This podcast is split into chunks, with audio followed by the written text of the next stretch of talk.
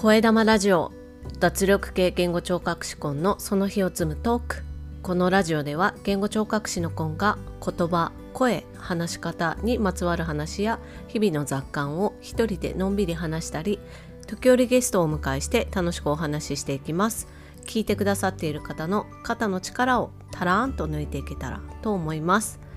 今日は7月2日金曜日です。もうね1週間の終わり週末に近づいてきましたね。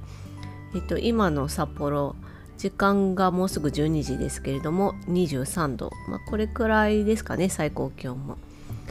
お天気は相変わらず風が強いですね。晴れてはいますが、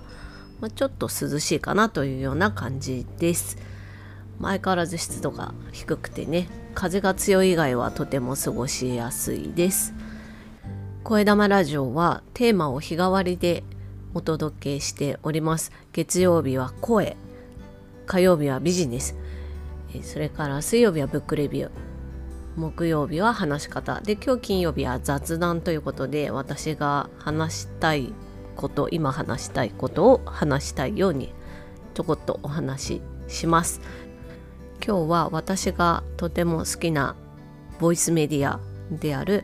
えー、 Voicy とその Voicy で、えーと、たくさんある番組の中から私がすごく好きな番組のお話をしたいなと思います。まず Voicy ご存知ない方もあんまりいないかもしれないんですけど、えっと、簡単にご紹介するとですねえーとまあ、スマートフォンだったりタブレットだったり PC でも聞くことはできるんですけど、えー、いろんなパーソナリティの方がいまして、まあ、有名な方だと西野昭弘さんキングコングの西野さんとか勝間和代さんとかチキリンさんあと,、えーと、池早さんっていう方とかいろんな方がいらっしゃってですねもう内容もそれぞれ多岐にわたっていて、まあ、ビジネス系が多いかなとは思うんですけど、まあ、ママさんとかが子育てのこと発信している方もいますし、まあ、あとニュース系のね日経新聞とかそういったあの新聞会社がね運営しているようなチャンネルもあって本当にあのバラエティに富んでいて Voicy 一つのアプリでいろんな内容の話が聞けるっていうのが面白いなと思っています。で Voicy の一つの特徴として社長が面白いっていうのがありまして社長が緒方憲太郎さんっていう方なんですけど、まあ、公認会計士の資格を持たれてベンチャー企業の支援とかもあのコンサルとかもされてきたご経歴を持ってご自身で、えーと、5年前に Voicy を立ち上げられたということで、まあ、あのご自身がお父様がラジオのアナウンサーだったっていうバックグラウンドもお持ちのようで話すとか声っていうことにとても思い入れが強い方なんですよね。でその声とか話すっていうことを届けることで社会を変えていきたいというような思いを持たれて Voicy を運営されているっていうのは時々お話しされていてであの緒方社長ご自身とってもお話が面白くてですねでご自身のチャンネルもあのいくつか持たれていてそれも私がとても聞いてて好きだなと思うものの一つです。で今日なんでその Voicy の話をしたいなって思ったかっていうとえっと緒方社長のツイッターアカウントで昨日こんなツイートがあったんですね。質問とお願い Voicy で自分の人生が変わったな生活が変わったなこのパーソナリティのおかげで人生変わったなと思う人いますか？こういう人がいたらインタビューしたいんですがよかったら話してもいいよっていう人がいたら返信か DM もらえませんかということででこのツイートに146件のリプが今のところついてるのですごいことになってますけれどももうこれを見てですね私本当に Voicy 聞くようになって人生変わったなって思っているので、まあ、そのお話を今日この声玉ラジオでもしたいなと思ったんですよね。で私が人生が変わったパあの影響を受けたパーソナリティの方で一番の方はやっぱワーマンマハルさんかなと思います。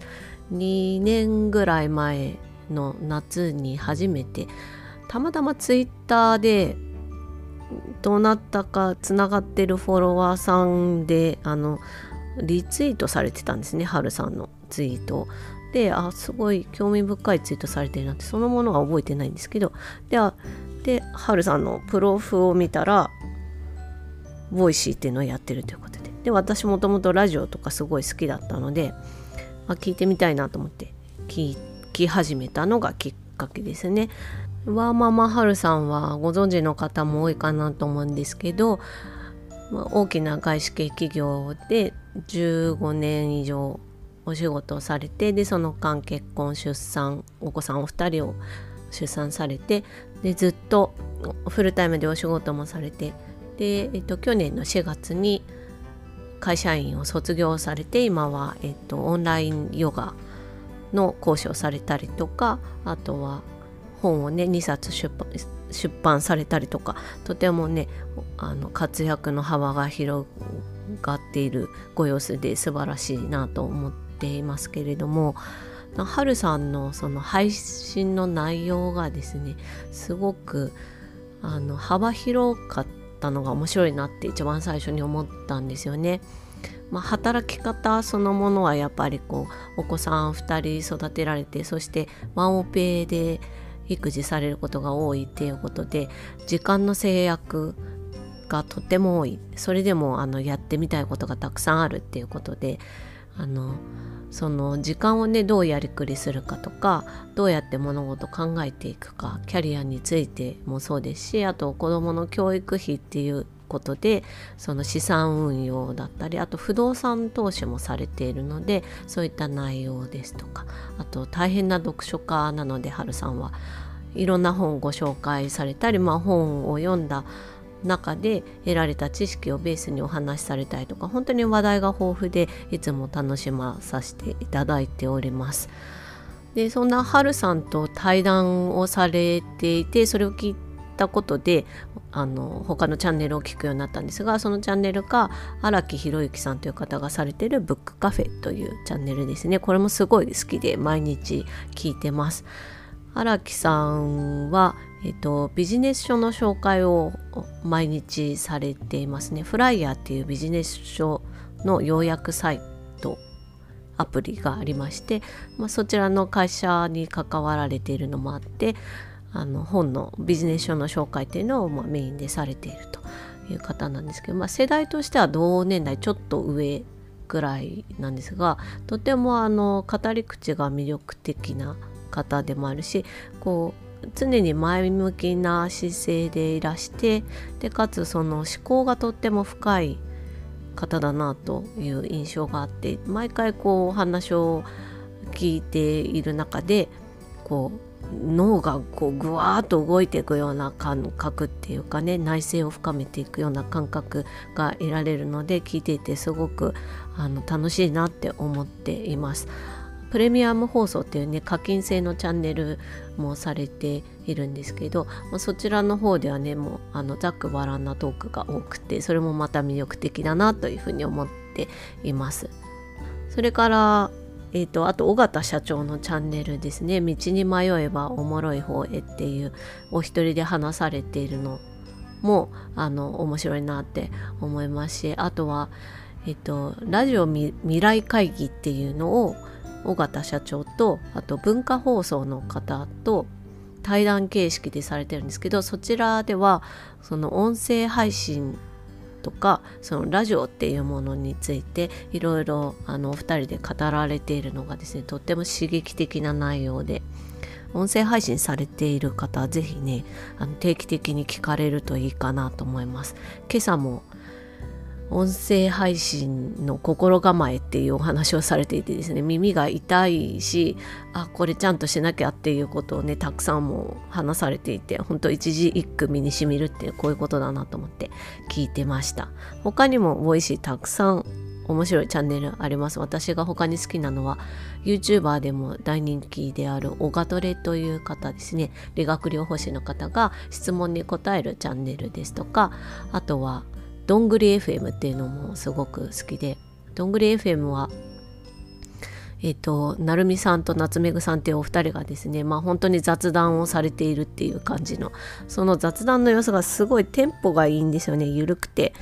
こう疲れた時に聞きたいっていう番組かなと思いますしあの私が細々と音声配信する上でとても影響を受けてます。だけどあの機材とかがねガチですごいあの面白いなって思いますね。話は緩いけどその取り組む姿勢はすごくあのしっかりしてるっていうのがあのプロのなんていうか近所を感じますね。それからえっ、ー、とワーママハルさんの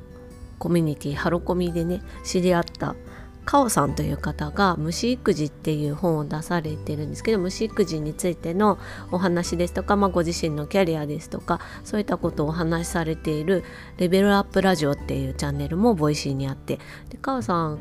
が、えーと、始められたのが去年の年末くらいなんですけれども、まあ、ハロコミというコミュニティからねあの Voicy に進出されたということですごく応援しているチャンネルの一つであります。というわけでえ今日は Voicy とあと Voicy の私の好きなチャンネルについてダラダラとお話ししていきました。コメントをいただいたのでお返ししますね。えっと、火曜日の、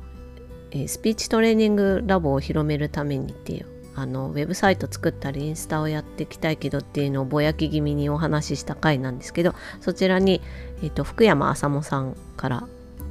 コメントいただいてます。コンさんちゃんと人に聞くのいいと思います。私はついつい自分で調べてしまいますが結局情報の沼で溺れます。結局どれも中途半端ですがだからこそ話せることもあるかもまた話しましょうねということでありがとうございます。自分でね調べてその情報の沼に溺れるほどってあのエネルギーは私は持てないんですね。好きなことはできるんですけど、まあ、ちょっとね腰が重いと動きが悪いということであのいろんな人を頼るっていうことにしたんですけどまあそれもこれもあのハロコミをね中心としたそのオンラインコミュニティでの出会いを通じてあのご縁のある方ととねつながっていけることでできることなんで本当にありがたいなと思っています。